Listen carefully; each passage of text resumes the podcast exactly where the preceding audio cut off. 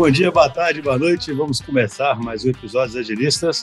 Hoje nós estamos aqui com a nossa grande estrela, está de volta, Filipão. E aí, Filipão? E aí, pessoal? Beleza, bom dia, boa tarde, boa noite. Eu não me canso dessa piadinha sua. Eu, Filipão, a gente falou que vai fazer um teste um teste assim para saber se, se os episódios com você têm mais audiência do que os com Vinição, entendeu? Óbvio que tem, cara.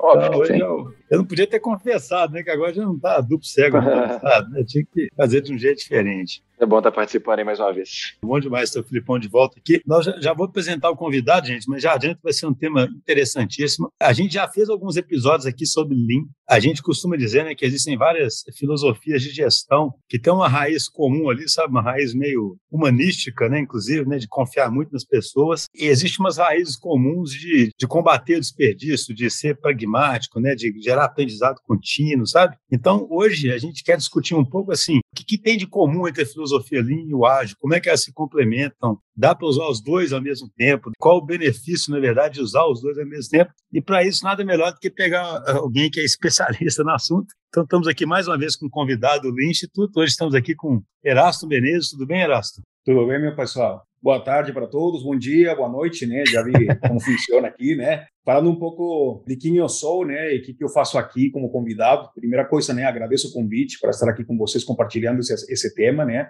Eu sou Erasto Menezes, como você, Marcelo, falou, né. Eu atuo atualmente como Head de Transformação Digital Lean no Lean Instituto Brasil. Estou há uns quatro anos já no Instituto. Meu background é de tecnologia, tá? Sou formado em ciência da computação. E o Lean eu trouxe da fonte, né? Eu trabalhei na Toyota por muito Legal. tempo, por uns cinco anos e meio aproximadamente, e lá me formei como especialista Kaizen. Isso através de dois anos de estudo na Universidade Toyota e aplicando muito esse conhecimento, tá? Porque é algo que todo mundo aprende em um nível de especialista, né? Obviamente todo mundo bebe um pouco de, todas essas práticas no, no cotidiano, na rotina diária, mas tem pessoas específicas que são especialistas para se tornar o champion Kaizen da Toyota em cada região, né? Eu tive essa oportunidade e a partir daí conectei tudo isso todo esse sistema de gestão, né, na verdade, com o que seria a minha profissão. E aqui, quando eu cheguei no Brasil, dado que sou estrangeiro, dá para perceber pelo sotaque, né? Você é de, você é de onde, Erasmo? Eu sou da, da Venezuela, tá, Marcelo? Vim aqui no Brasil há 14 anos já.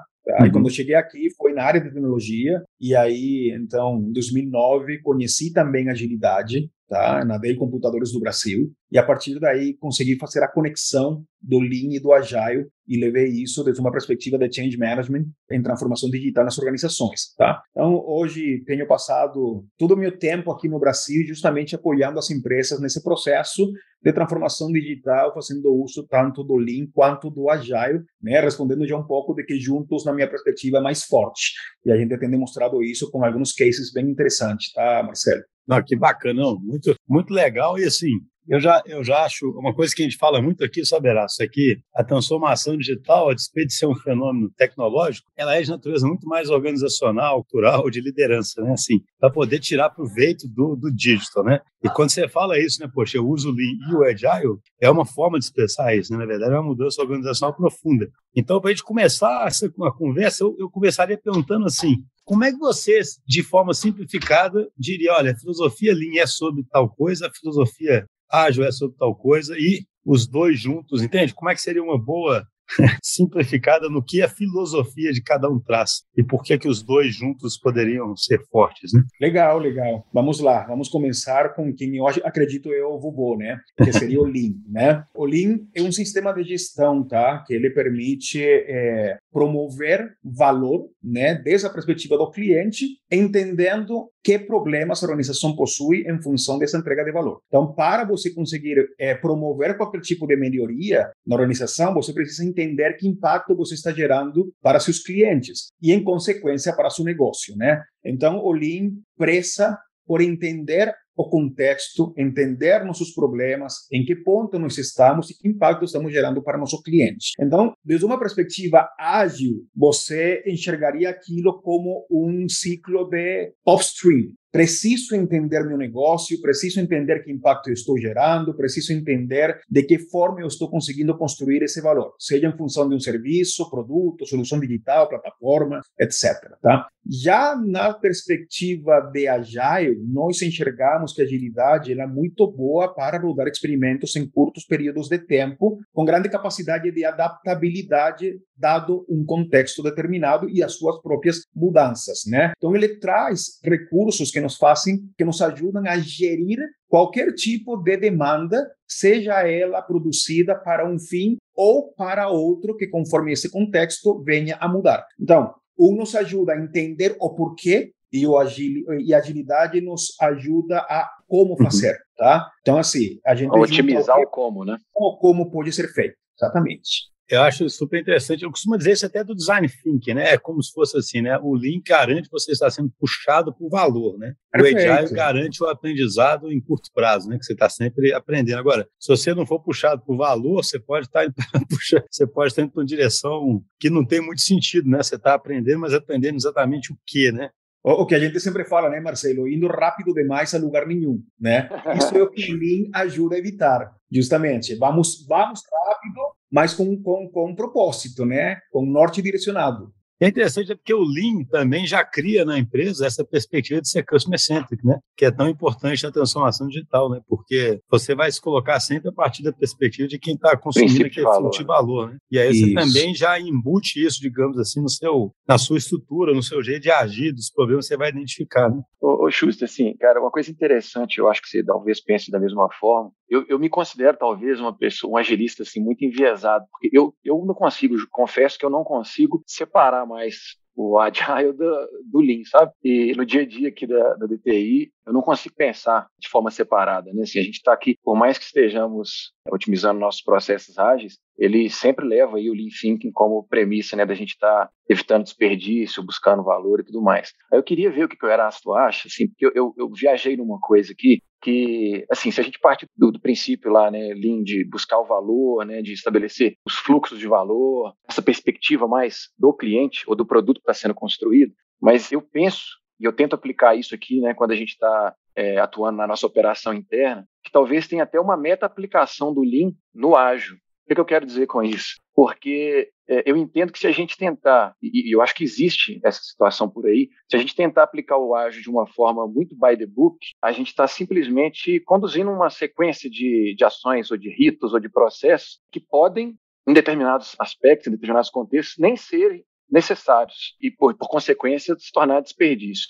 Então, eu acho que o próprio Lean, essa, essa busca do, do, do valor, ela pode ser meta-aplicada no próprio processo ágil, de forma que possamos entender à luz do Lean que a aplicação do ágil ela também deve ser contextualizada e pode ser diferente, dependendo do contexto. Você concorda, Erasto? Assim, que o pensamento Lean ele retroalimenta, inclusive, o processo ágil, seja Scrum, XP ou qualquer coisa que a gente esteja. Eu concordo contigo nessa perspectiva, tá? Agilidade, né, quando ela é bem compreendida, né, na sua intenção e propósito, ela de fato já garante nas suas premissas que você busca entregar valor de forma recorrente em ciclos curtos de aprendizado de uma forma consistente, né? Agora, a armadilha cai justamente quando você menciona que tem empresas que querem aplicar by the book. E muitas dessas empresas, né, a primeira pergunta que nós fazemos antes de qualquer implementação é: por que você teve como conclusão que seria agilidade que resolveria o problema? Porque muitos buscam agilidade simplesmente pela moda e pelo impacto que ela está gerando em outras organizações, mas ainda sem entender realmente. Não, desculpa, então, que a gente sempre é bom falar isso aqui, ou então porque eles acham que magicamente a produtividade vai aumentar, né, assim, de tudo. Isso. Né, assim, de repente vai. o ágil vira isso, sabe? Nós vamos aumentar a produtividade de tudo aqui. E aí fica aquela frustração, né? Porque a transformação digital, nós vamos entrar nesse assunto, é um trabalho de formiguinha ali contínuo, né? Você não chega de um dia para o outro e faz a transformação. Mas desculpe te interromper, só porque eu sempre. Tem um livro da, da BEM, que no prefácio, você imaginar bem, ela faz questão de falar isso, que os executivos sempre vão atrás do ágil e muitas vezes pelos motivos errados, né? Que é o que você falou. Essa porquê inicial não é bem respondido, essa necessidade, na verdade, da empresa de ser uma empresa que é capaz de aprender, né? Isso, é, é aquele aprendizado organizacional que a empresa tem capacidade de gerar, mas, novamente, com propósito, né? A gente aplica muito isso. Na nossa próprio conceito, Marcelo, de transformação digital, a gente tem três, três pilares onde a gente se baseia, né? A gente sempre fala, olha, antes de iniciar uma transformação digital, primeiro pensa Lean, logo seja ágil e usa tecnologia, tá? Nessa ordem, tá? Que a gente fala. Primeiro pensa Lean, seja ágil e usa tecnologia. Isso, no conjunto, apoia justamente a transformação digital, tá? Então, assim, os três têm que coexistir, tá? E cada um, melhor que foi desenhado para entregar, né? Então, assim, por isso que aproveito e falo também para Felipe, quando a gente unifica tudo, já se, se cria uma única coisa, já você não separa mais. Que foi o que você falou, né? Eu já não consigo separar isso uma coisa da outra. De fato, quando você integra e entende como eles é, convergem, você não separa mais. É a mesma coisa, tá? Então, eu queria, olha só, eu acho curioso, eu acho legal como você disse. Primeiro, pense Lean, né? Porque pensar Lean organiza a empresa para ser puxada pelo cliente, organiza ela em torno de fluxo de valor, começa a quebrar as fronteiras, né? Organizacionais. E aí, como consequência disso, você começa a usar o ágil ali para resolver certos problemas e a tecnologia para apoiar nisso, né? O pensar Lean, como é que você começa isso?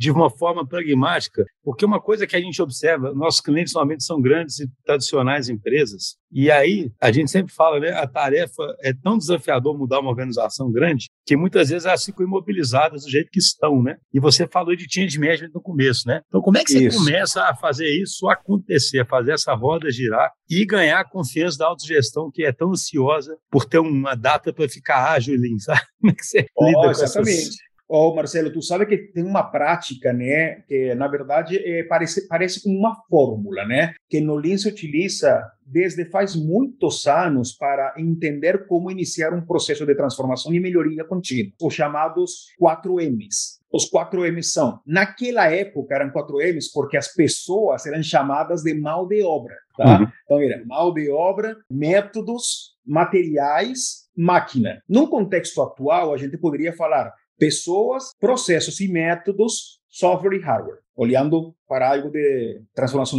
digital. Geralmente as organizações, quando desejam iniciar um processo Lean na organização ou de transformação digital, começam de direita para esquerda. Começam querendo mudar equipamentos, software, hardware, colocar o melhor RP, o melhor CRM, trazer a melhor tecnologia, embutir um machine learning, uma inteligência artificial, mas esquecem que se isso não, não mexe também com os processos e métodos de trabalho e ainda não mexe com o impacto das pessoas gerindo tudo aquilo, porque tudo aquilo é meio, a gente não consegue acelerar o processo de transformação digital. Por isso que eu mencionei change management, porque ele é focado para pessoas. Como eu faço que as pessoas adoptem a mudança para acelerar a mudança. Então, a gente precisa começar o Lean olhando para as pessoas, fazendo que processos e métodos se ajustem às reais necessidades das pessoas, gerando valor, e posteriormente trazer melhores recursos, materiais e máquinas, software e hardware, para eles reduzir o lead time de processamento e melhorar a qualidade da sua entrega de valor. Então, novamente, como uhum. meio. Então, a gente tem essa ordem. Para iniciar Lean, a gente tem que olhar primeiro atitudes e comportamentos das pessoas, logo, quais são os processos e métodos de trabalho,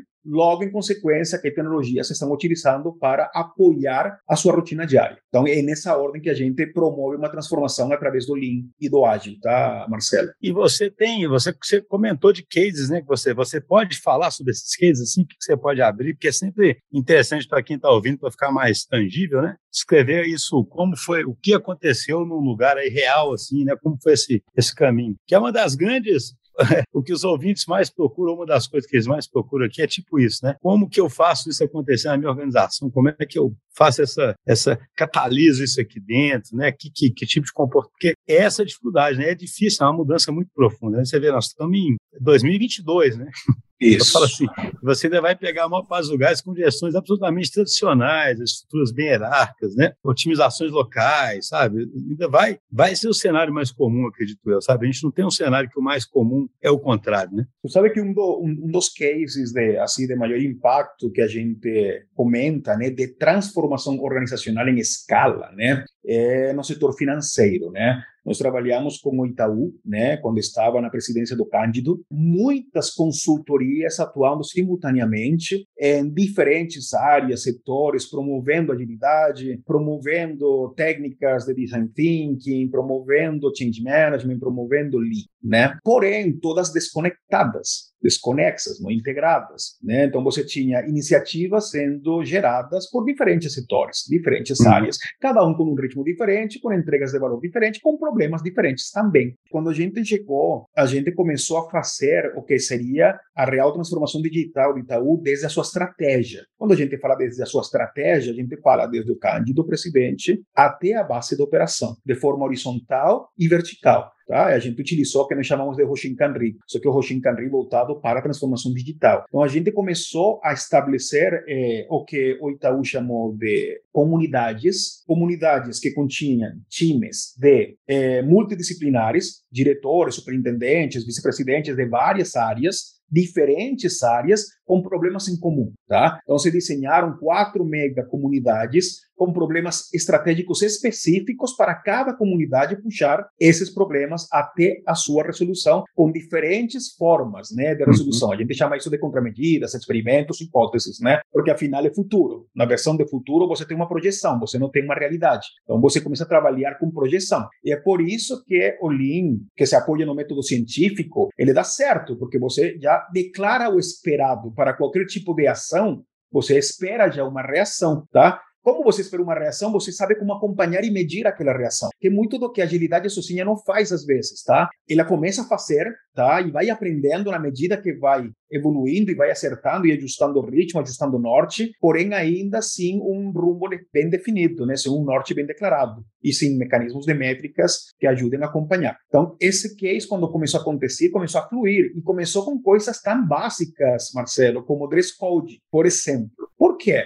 Porque a transformação tem que ser vivenciada, tem que ser enxergada, palpável. Você precisa sentir que ela está acontecendo. E eventos como um dress code, numa entidade financeira totalmente rígida, né? São, são sinalizações né, de que mudança Exatamente. Quando você começa a falar, não, nós estamos mudando, nós precisamos incorporar melhores eh, técnicas, ser, sermos mais modernos, sermos mais digital, abraçar a transformação, abraçar um novo contexto, a gente começa desde, desde coisas bem simples como o que seria um dress code. E isso começou a gerar um problema diferente. Era muito incrível quando você passava pelos. Tinha corredores né, que conectavam as torres do Itaú em São Paulo, né? E tudo era problemas. Nossos clientes falam que temos esses problemas temos esses problemas na operação, temos esses problemas nos nossos clientes e todo mundo começou a enxergar que os problemas estavam sendo expostos. E olha, eu, eu, não estou trabalhando na Nárnia. Aqui é o mundo real, sabe? Aqui o bicho pega, aqui a gente tem problemas. E que bom que a gente tem problemas, porque assim a gente pode resolvê-los. Nós falamos muito, você não resolve o que você não enxerga. Então, se você não enxerga um problema, você não vai resolver o problema. Então, se já o problema faz parte da tua rotina, você não perde a capacidade de enxergá-lo. E se você perde a capacidade de enxergá-lo, ele vai te assombrar sempre, só que você não enxerga. Então, a gente começou a aprender a enxergar esses problemas e eles começaram a surgir. E as pessoas se incomodam. Quando você tem um problema latente, visível, você se incomoda até o ponto de você querer resolver aquilo lá. Então, assim, foi um case bem interessante, é, de muitos anos, tá? Não é de um dia para outro, a transformação digital não acontece em seis meses, tá? Acontece no mínimo em dois anos para já começar a ter uma primeira rodada de resultados tangíveis, tá? Que aumentam receita, reduzem custos, reduzem tempo de processamento, esforço, garantem satisfação das próprias pessoas de dentro para fora e, em consequência, impacta o cliente. Então, foi um case bem interessante. E assim temos outros também em diferentes setores, tá? Setores, de, inclusive de indústria, né? Que passaram por esse processo adotando Lean e agilidade. No setor da indústria, o Lean é muito mais avançado. Sim. Ok? Obviamente, chão de fábrica, tudo direcionado, 5S, é, trabalho padronizado, andou por tudo que canto, cadeia de ajuda já definida, gestão diária e à vista em todas as estações de trabalho, o Lean muito evoluído. Porém, no back-office, você tem toda uma operação administrativa rodando, comercial, marketing, RH, tecnologia, infraestrutura, compras, que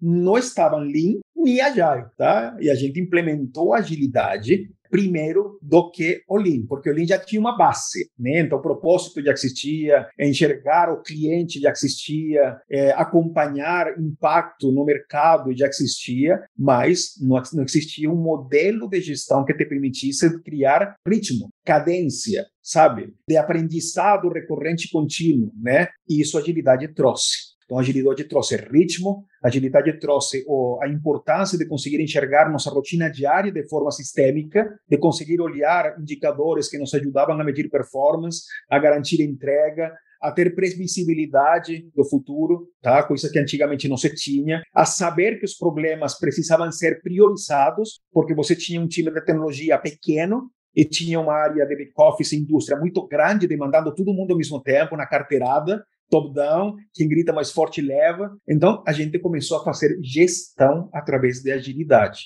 e dar visibilidade e transparência da realidade de nossa capacidade perante a demanda. E isso fez com que aquela indústria virasse o jogo, entendesse que ele precisava realmente fazer algum tipo de análise antes de partir para uma solução, que precisava imprimir ritmos diferentes e fazer conexões diferentes, tanto com novas pessoas que se juntaram para o time, quanto com novas empresas que viram como terceiros a apoiar de um ritmo mais acelerado essa transformação. Então temos vários cases interessantes, tá, Marcelo? Poderia passar aqui a, a, a noite toda, mas quis trazer aqueles dois porque são contextos diferentes fintech, setor financeiro, em que quem está mais evoluído dadas essas pesquisas em transformação digital, tá? Com 47 pontos, e o setor da indústria com 33 pontos, está bem cru ainda, para enxergar de fato como linha já pode proporcionar aumento na aceleração de uma transformação digital. Eraço, bacana aí, né, você ter colocado esses cases. Eu queria te, te fazer uma pergunta, cara, que eu escuto muito, assim, em algumas palestras que eu dou, e eu até brinco às vezes que essa pergunta é a pergunta de um milhão de dólares, mas porque, assim, eu entendi pelos cases que você compartilhou com a gente, que para esses cases de transformação Lean ou, ou Lean Agile, houve um desejo é, da organização para que essa transformação ocorresse, né? Então você apontou até no Itaú, a transformação ela foi feita em toda a estrutura, toda a estrutura. E às vezes, né, como pode acontecer com algum ouvinte nosso aqui, né, te ouvir, te ouvir contar esses cases, se sentir inspirado, mas essa pessoa às vezes está dentro de, um, de uma parte de uma organização que não existe esse desejo declarado ainda de uma transformação linha agile, eles ainda não têm essa evolução é, nem no Lean, nem no Agile, e a pessoa se sentiu inspirada e fala assim, putz, mas e se eu quiser trazer isso aqui para dentro, por onde eu começo? Como que eu começo, então, a tentar plantar essa sementinha? Você teria, assim, uma, uma experiência para compartilhar aí com nossos ouvintes sobre por onde eu começo, então, se eu não estou numa organização que esse é um desejo corporativo? Perfeito, perfeito. Excelente pergunta, Felipe. É, na verdade, é, né, é, nem sempre a gente consegue né, transitar pelo board de uma organização para promover uma transformação digital ou para o uso de agilidade, para o uso do Lean. Às vezes a gente começa desde a operação com a intenção de melhorar um problema específico né? Olha, tem um problema num fluxo de valor aqui, num processo X, e olha, gostaria de ter uma melhor performance, gostaria de ter uma melhor entrega de valor, etc. Tá? E a gente começa pela operação bottom-up.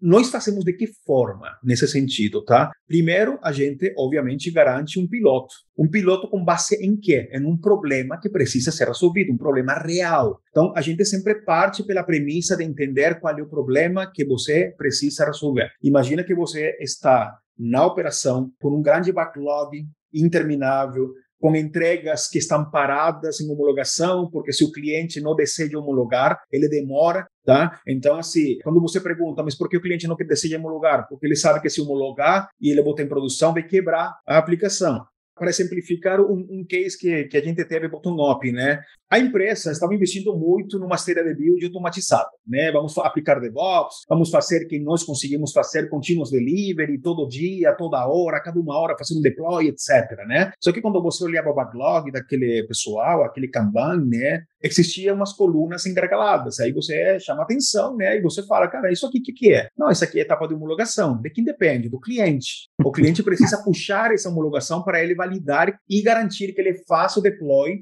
no ambiente de produção. Tá aí, o que, que acontece? Quanto tempo está parado? Não, pode parar aqui dois, três meses. Então, assim, já você começa a chegar nos problemas. Primeiro, contínuos de, de delivery para o quê? Se você não, não tem esse ritmo. É contínuos, que... é contínuos delivery, mas não é contínuos homologation. Não é contínuo na, é, na implementação. Só que aí, quando você pergunta, mas que o que impede que o cliente, de fato, puxe e homologue para botar aquilo em produção? Olha, que o cliente, ele, se ele puxar, ele fala que geralmente perde estabilidade, o sistema cai, grandes é, tempos de downtime, etc. Eu falei, cara, essa etapa de homologação nem deveria existir. O cliente deveria ter confiança absoluta para você implementar direto em produção. Você mesmo, se a gente eliminar essa etapa, se tudo que aquilo está lá, a gente fala com o cliente, vamos, olha, vamos implementar direto em produção. Você garante que o sistema vai ser estável? Não, não garanto, Erasto. Eu não faria isso.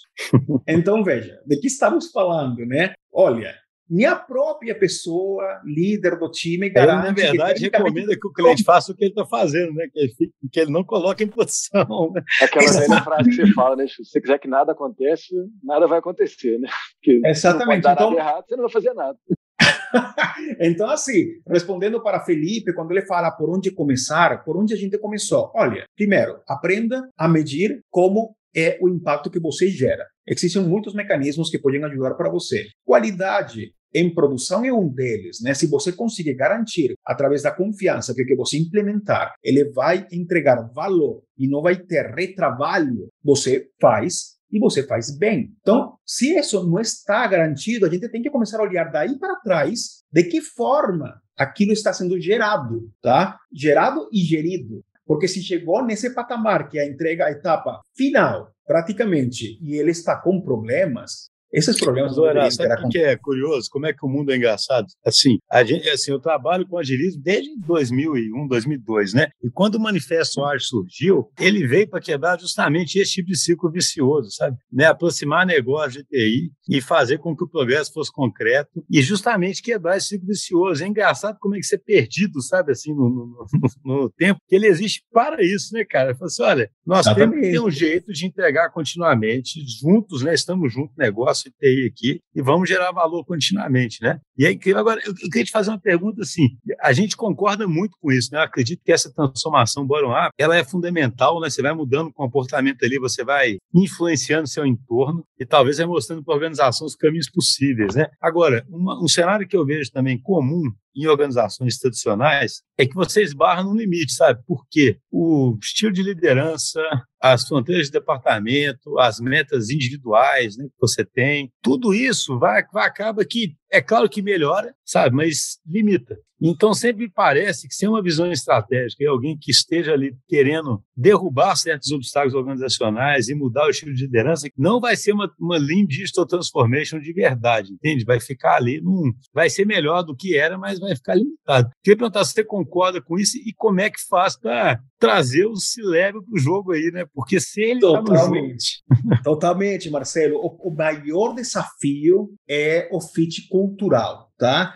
E esse fit cultural, desde o ponto de vista da liderança. Geralmente, espera-se que a agilidade seja feita e aplicada só na operação. E isso não me afeta, não me atinge, eu sou líder, daqui para baixo tudo bem, mas daqui para frente não mexe no meu queixo. E esse é o principal impacto que a gente tem nas organizações quando realmente queremos acelerar uma transformação digital através do Lean e do Ágil, porque a liderança não está pronta para esse modelo de transformação. Geralmente, o jogo político, não perder o controle, não ter que reaprender, são mecanismos que deixam as pessoas com um pé atrás. Eh, nós falamos que um das primeiras, eh, dos principais motivos pela qual uma transformação não decola é pela liderança porque a liderança não está engajada nesse processo, desde o CEO até, de fato, o testador de software, o estagiário que está fazendo, iniciando sua carreira, tá? Em empresas como, por exemplo, CIT, né? Onde temos nosso amigo Cesar Gon, ele passou por esse processo de transformação lean dentro da organização, ele ele teve que entrar no processo, sabe? E ele se fez o principal sponsor daquele processo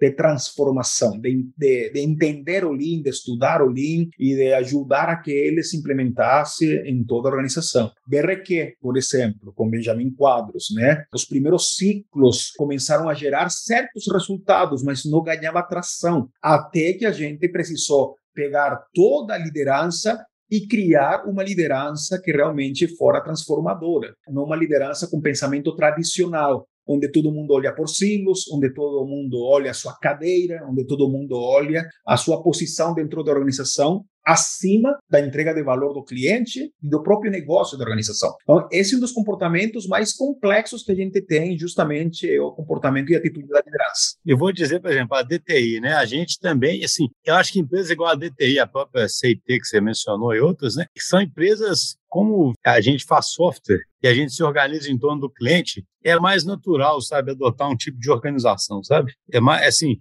eu, eu sempre faço com os nossos clientes, eu entendo que é mais fácil para a gente, por exemplo, ser Lean, ser Customer Center, porque assim, existe um lado, principalmente quando você mistura ainda a indústria, né, igual você disse, existe um lado muito otimizador de olhar para dentro, e existe uma separação de departamento, e existe uma cadeia corporativa antiga, sabe, que fica ali. Mas, uhum. assim, eu costumo dizer muito o seguinte, me parece uma incoerência estratégica, um C-level que decide que quer ser ágil, mas, ao mesmo tempo, terceiriza e não quer participar disso, sabe? Não e, participa disso. É, eu falo, isso é incoerente, né? Assim, eu não quero nem provar para um CEO, poxa, quem está certo ou está errado. Eu quero que ele seja coerente, sabe? Tipo assim, se ele acredita que a empresa dele está no mercado tal, que ela tem que ter uma estrutura mais orgânica, né? Tem que ser capaz de responder melhor o que está acontecendo no ambiente, gerar mais inovação, botar mais gente no jogo, como que ele não participará desse processo intensamente? Como que ele simplesmente vai terceirizar isso, sabe? Isso não entra na minha cabeça, assim. Como que você vai ficar na expectativa? Loucura, é assim, não, eu vou... Eu consegui contar... na língua. É assim, eu, eu acho incrível, eu falo assim,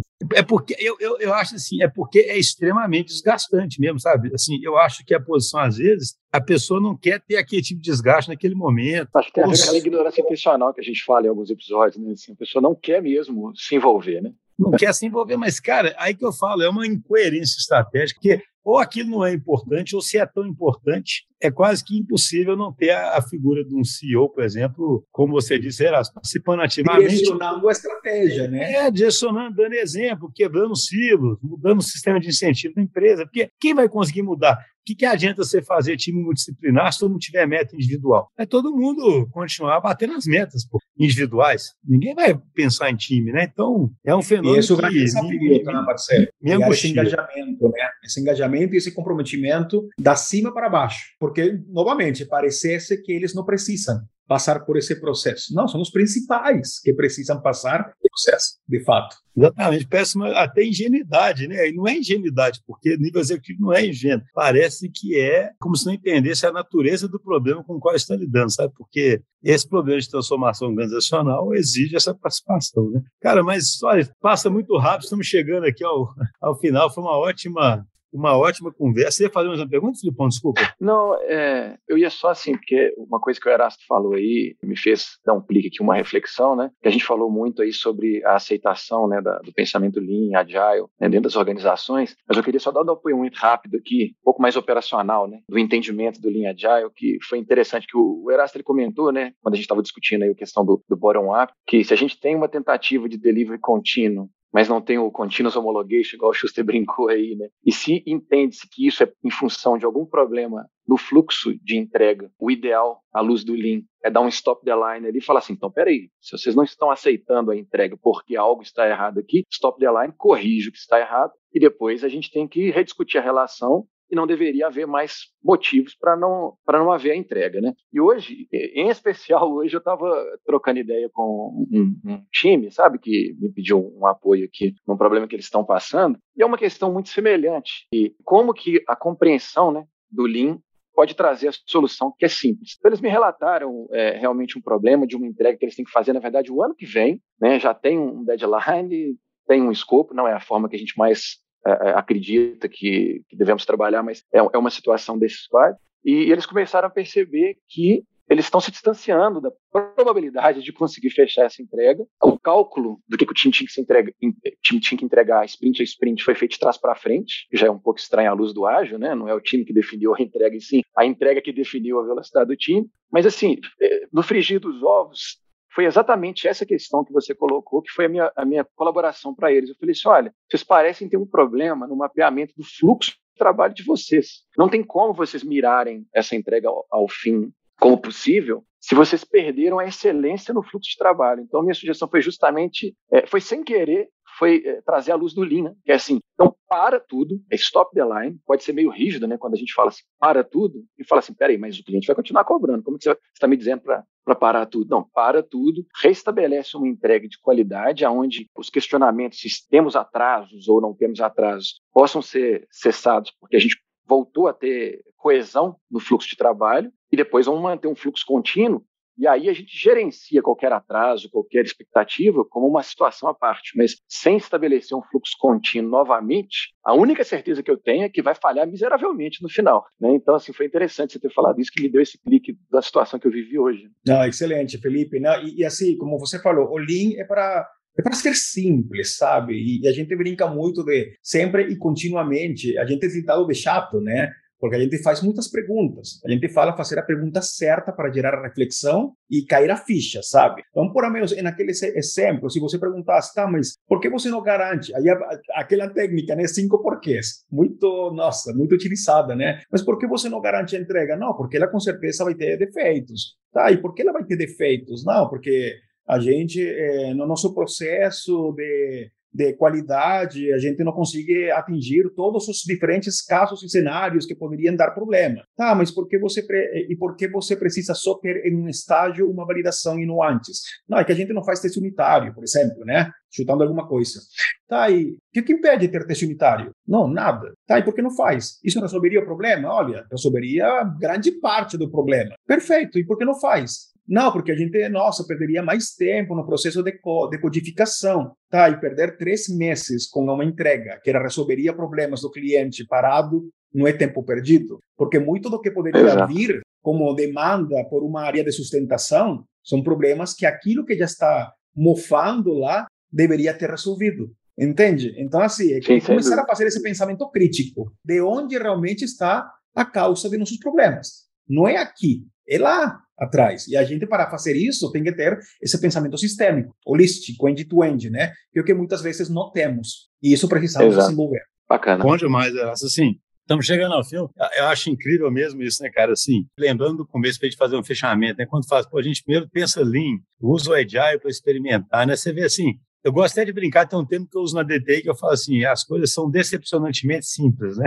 Porque, assim, no fundo, nós estamos falando assim, cara, vamos encarar a realidade, né? Vamos nos tirar de todo esse peso que a gente carrega inutilmente, sabe? Vamos expor os problemas, né? Vamos saber para onde nós estamos querendo ir e vamos perguntar os porquês e vamos aprender, sabe? E eu sempre me, me, me impressiono como que as organizações foram remando para um lado, onde isso é tão difícil de acontecer, sabe? É muito curioso, né? Eu já falei aqui mais de uma vez, tinha um, tinha uma época, muito antes, mais tempo atrás, aí tinha uma tirinha na Veja de um marciano que ele chegava assim na Terra ele não entendia as coisas, né? E, e, e, sabe, ele ficava, mas pô, por que, que essas pessoas estão brigando? É igual a isso. Por que que, poxa, mas é claro, vocês tinham que fazer o processo simples mesmo, é claro, vocês tinham que gerar valor, é claro, vocês tinham que expor os problemas e resolvê-los, né? O que que acontece, né, cara? Que as empresas, elas perdem isso em algum momento, vão se burocratizando, vão fazendo otimizações locais, perde o contato com a realidade, para de fazer as perguntas, as pessoas ficam desengajadas e o resultado disso é, é que as coisas não mudam, né? Então, eu acho que a principal reflexão é essa, né, cara? O cara quer transformar a empresa, parte disso, né? Parte desse começo de pensar lean